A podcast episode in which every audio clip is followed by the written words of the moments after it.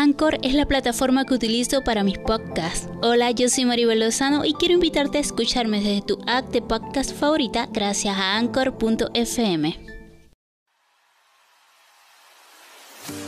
¿Qué tan real es lo que vemos en Internet?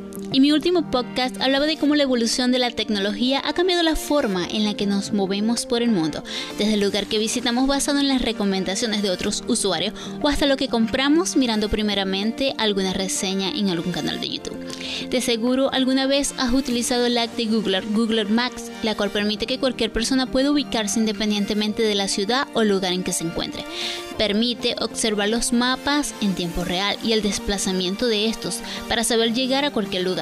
También permite conocer los transportes que nos llevará hasta esos lugares y qué ruta se debe o se puede seguir pero lo que no conocías es lo que te voy a contar y ni siquiera se te había imaginado.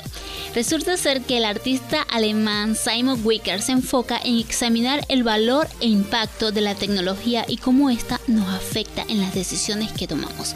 Por eso ha publicado un video en YouTube que muestra cómo pirateó Google Maps con 99 teléfonos inteligentes y un carro de juguete para crear un embotellamiento virtual en las calles de Berlín. Wicker colocó los 99 teléfonos inteligentes con la aplicación de Google Maps activada en un pequeño carro de vagón. Luego lo llevó por las calles de Berlín, incluso fuera de las oficinas de Google, informó el lunes las autoridades de Android. Los teléfonos inteligentes aparentemente engañaron a Google Maps al pensar que había una alta concentración de usuarios en esas calles. Como resultado, la aplicación de navegación empezó a mostrar un atasco de tráfico virtual al cambiar las calles verde a color rojo, lo que representa tráfico lento. En las herramientas de navegación en línea mostrando cómo la tecnología digital puede tener un impacto real en el mundo real. Básicamente los servidores de Google Maps interpretaron la situación como congestión de tráfico y comenzaron a mostrar estos a otras calles. Esto a su vez llevó a los conductores a alejarse y evitar esta calle donde en realidad no había tráfico y estaba completamente vacía.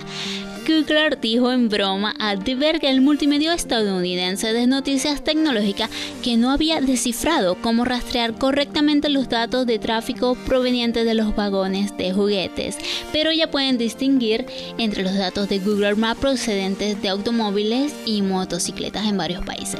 Sin embargo, te hace preguntarte si Mac puede ser engañado por otras personas y si solamente una persona puede engañar a Google Maps con un montón de teléfonos inteligentes.